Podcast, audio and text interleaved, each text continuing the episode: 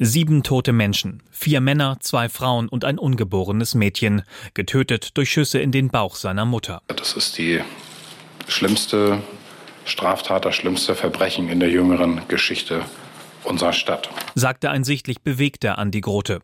Hamburgs Innensenator sprach von einer äußerst grausamen Tat. Der Mann, der die tödlichen Schüsse abgefeuert hatte, war Philipp F., ein ehemaliges Mitglied der Gemeinde, die er am Donnerstag angegriffen hatte. Er und die Gemeinde waren offenbar im Streit auseinandergegangen. Im Januar hatte die Polizei dann ein anonymes Schreiben erhalten, in dem geschrieben steht, dass F. einen großen Hass auf die Zeugen Jehovas gehabt hätte. War das der Grund für den Angriff? Das ist noch unklar, sagt Hamburgs Polizeipräsident Ralf Martin Mayer. Äh, dass es einen Zusammenhang gibt mit, den, mit dem Haus der Zeugen Jehovas, das muss man wohl annehmen. Äh, dann er hat dieses Haus aufgesucht, er war dort Mitglied und ist dort ähm, ausgetreten. Ähm, aber alles Weitere, wie, wie äh, konkret das Motiv war, das müssen jetzt erst die weiteren Ermittlungen zeigen. In dem Schreiben ist auch von einer psychischen Erkrankung die Rede, die aber niemals diagnostiziert worden sein soll. Der Grund, Philipp F. habe sich nicht in ärztliche Behandlung begeben wollen.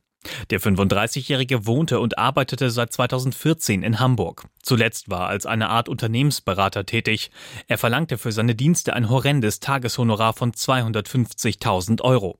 Außerdem vertrieb er ein Buch mit kruden Ansichten, das er selbst verfasst hatte. Er bezeichnete es als wichtigstes Werk neben der Bibel und dem Koran. Und in Bayern soll er in der Vergangenheit im Zusammenhang mit Drogen auffällig geworden sein.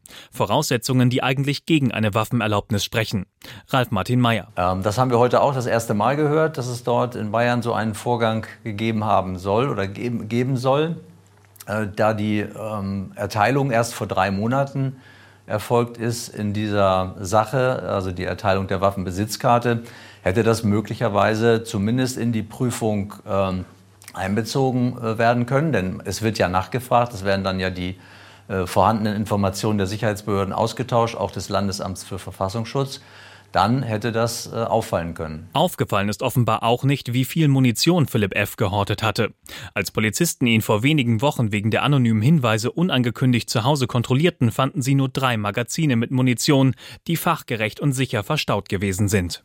Am Tatabend hatte er bis zum Eintreffen der Polizei schon neun Magazine verschossen. Weitere rund zwei Dutzend fanden die Ermittler in einer Tasche. Wenn die Polizei nicht so schnell da gewesen wäre, hätte es wohl noch mehr Tote gegeben. Am Ende bleibt die Frage nach dem Warum, auf die es in naher Zukunft wohl erstmal keine Antwort geben wird.